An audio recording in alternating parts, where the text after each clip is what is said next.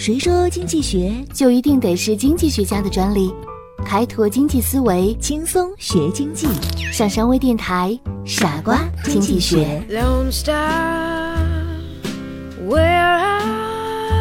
are you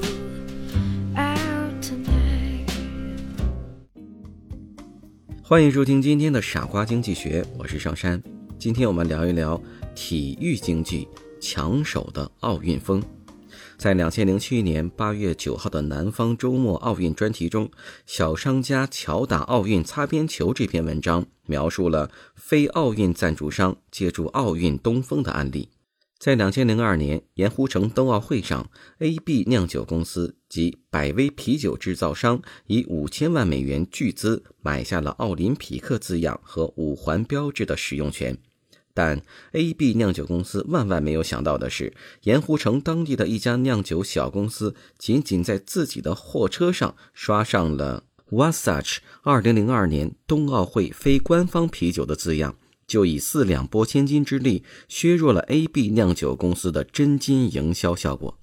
至于 Google 做的就更巧妙了，它从来没有赞助过奥运会，可只要这些重大赛事一举行，Google 就会通过变换标志的设计。大打赛事的擦边球，比如悉尼奥运会期间，Google 让其标志多了一只举着火炬的袋鼠；两千零六年都灵冬奥会期间，Google 就让其标志上出现了滑雪的卡通人。就这么一点毫无科技含量和金钱成本的创意，让无数网民误认为 Google 是奥运会合作伙伴之一，也为 Google 省了一大笔赞助费，可谓一举两得。体育经济是指从生产和经营的角度出发，把大众的体育生活和与此相关的经济行为有机的融合在一起，作为一项特殊的产业来发展。而与此相对的体育产业，是指以活动的形式向全社会提供各类体育服务的行业，是体育服务业的总称。体育的经济效益包括直接经济效益和间接经济效益。体育活动的直接经济效益是因从事体育活动而直接所得到的经济效益，如体育比赛门票收入、体育场地使用费收入、体育广告费收入、体育训练品用品收入、体育纪念品收入及其他体育衍生品收入等等。体育活动的间接经济效益，就是指由于体育活动及其相应的社会影响力而表现为其他部门和行业所得的经济效益，比如体育的广告效益、旅游业收入等等。体育蕴藏的巨大商机带来的巨额利润，让更多的人认识到了这个新产业的巨大魅力。在美国，体育产业已在第三产业中位居第三位，年产值两千多亿美元。远远超过石化等产业。我国自改革开放以来，伴随着经济的发展，体育产业也迅猛发展。体育产业的发展所带来的经济增长，在国民生产总值中占的比例越来越大，体育经济越来越受到人们的关注。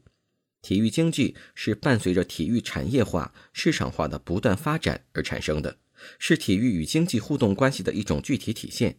据有关资料显示，两千零五年世界体育产业年产值达四千多亿美元。国际足联的一项研究表明，全球与足球有关的营业额每年高达两千五百亿美元，其中包括运动员的工资、门票、广告、电视传播、运动器材销售、机票、住宿费用、旅游以及相关工业等等。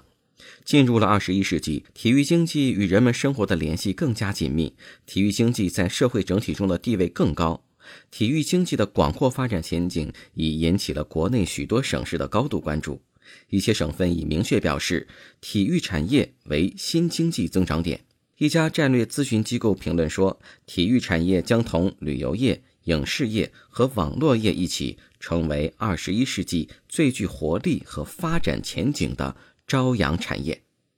什么是奥运经济呢？从一九八四年洛杉矶奥运会第一次实现盈利的时候起，奥运经济已经成为世界经济发展中一种独特的经济现象。有人称它是借势经济。毋庸置疑，奥运经济已经成为促进一个国家和举办地区经济飞速发展的重要力量。以上就是本期的全部内容。我是张山，感谢您的收听，我们下期节目再见。